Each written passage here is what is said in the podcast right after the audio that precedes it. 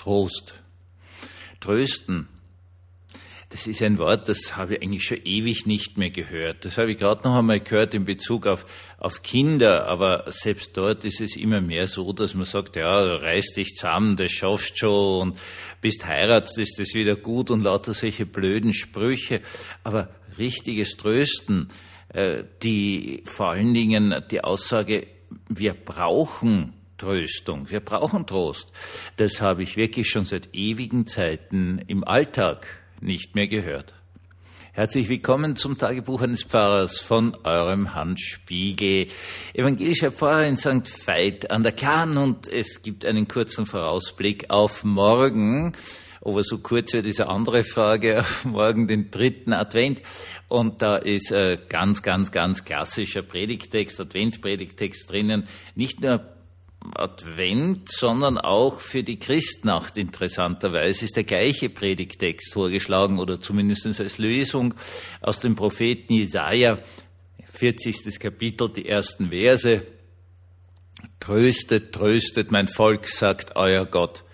Sprecht zu den Leuten aus Jerusalem freundlich und sprecht ihnen Mut zu, sagt ihnen, eure Gefangenschaft hat ein Ende. Hört, jemand ruft, bahnt für den Herrn einen Weg durch die Wüste, baut eine Straße für unseren Gott, füllt die Täler auf, ebnet die Berge und die Hügel ein, räumt alle Hindernisse aus dem Weg. Der Herr wird kommen in seiner ganzen Herrlichkeit und alle Menschen werden es sehen. Der Herr selbst hat es gesagt. Jo, Trost. Also wie schon am Anfang erwähnt, ein Wort, das es kaum mehr gibt. Ja, Vielleicht, was, wenn ich jetzt genau nachdenke, also das einzige Mal, wo ich es gehört habe bis jetzt, war irgendwie, äh, jemand hat Trost im Alkohol oder in Drogen gesucht. Da wird es vielleicht sogar noch ein bisschen an den Kern des ganzen Themas herangeführt, dass jemand sonst einfach trostlos ist.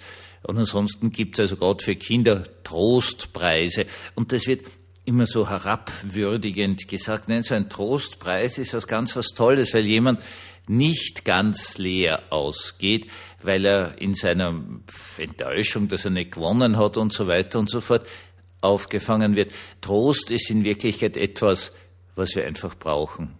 Das ist unglaublich wichtig.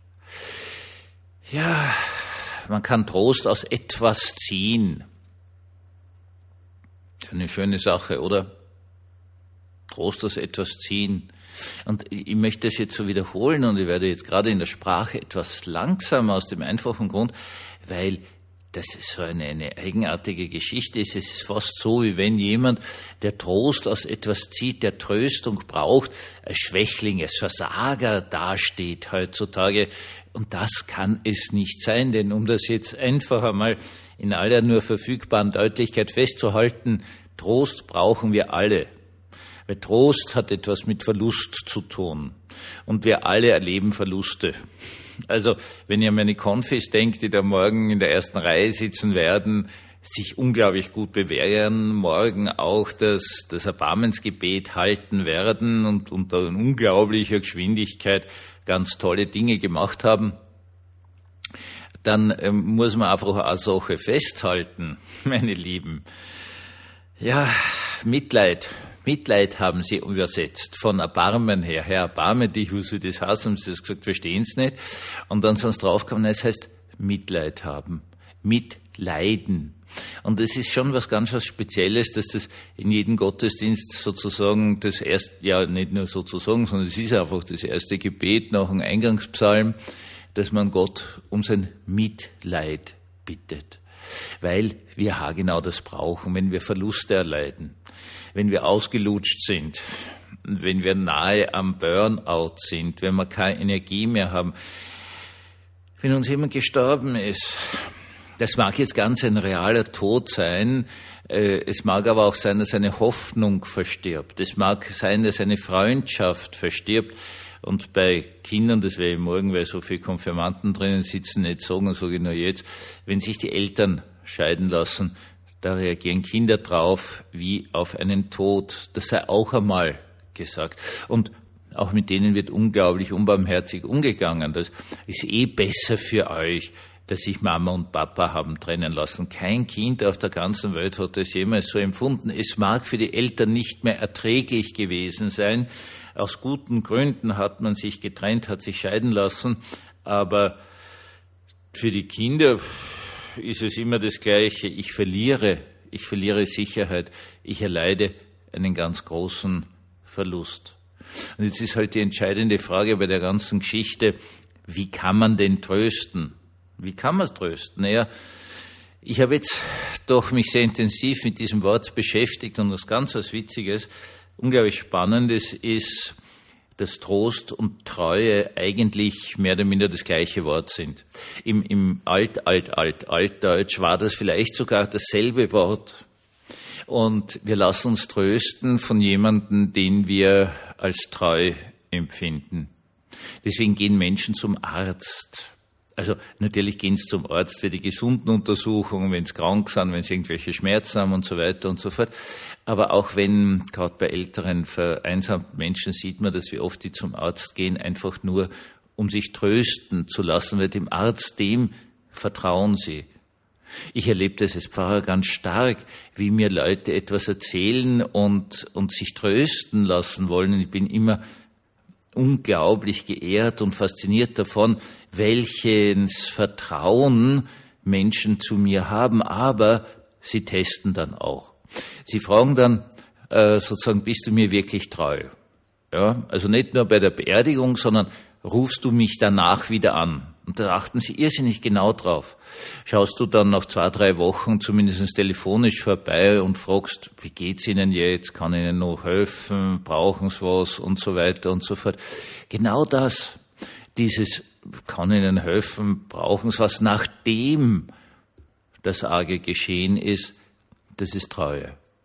Und dann, dann kommt man in ein Level hinein, das kann ich aus meiner eigenen Erfahrung sagen, wenn man sozusagen keine Ruhe gibt, sondern immer wieder nachfragt, dann dann lassen sich Menschen wirklich trösten. Vorher nehmen sie so ein kleines Stückel, aber erst in dem Moment, wo sie einen als treu empfinden, genau in diesem Moment, ja, funktioniert Tröstung wirklich.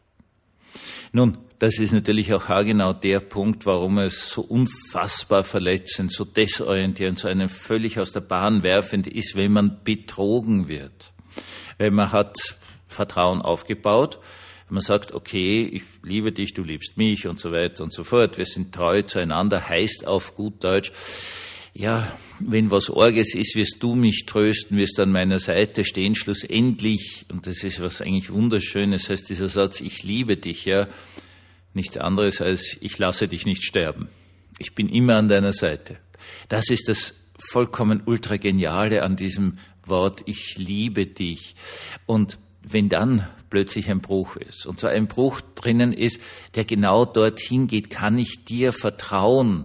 Bist du der Mensch, der mich tröstet, wenn plötzlich Kälte da ist? Also es braucht jetzt keinen Seitensprung, dass irgendwer mit irgendwem ins Bett springt, sondern das ist plötzlich eine Kälte da. Man geht mit seiner Gebrochenheit, seinem Verlust, seinem Schmerz, seiner Angst zu dieser Person hin und plötzlich ist Kälte da.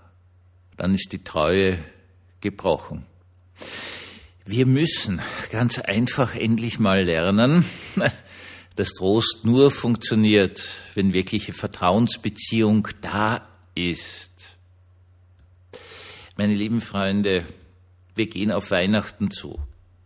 Und jetzt geht's, ich, ich möchte es nochmal so stark erwähnen, diesen, diesen, äh, wie wichtig das ist, den Konfirmanten, dieses Wort Mitleid. Und die Antwort ist einfach, wer ist denn schlussendlich absolut treu?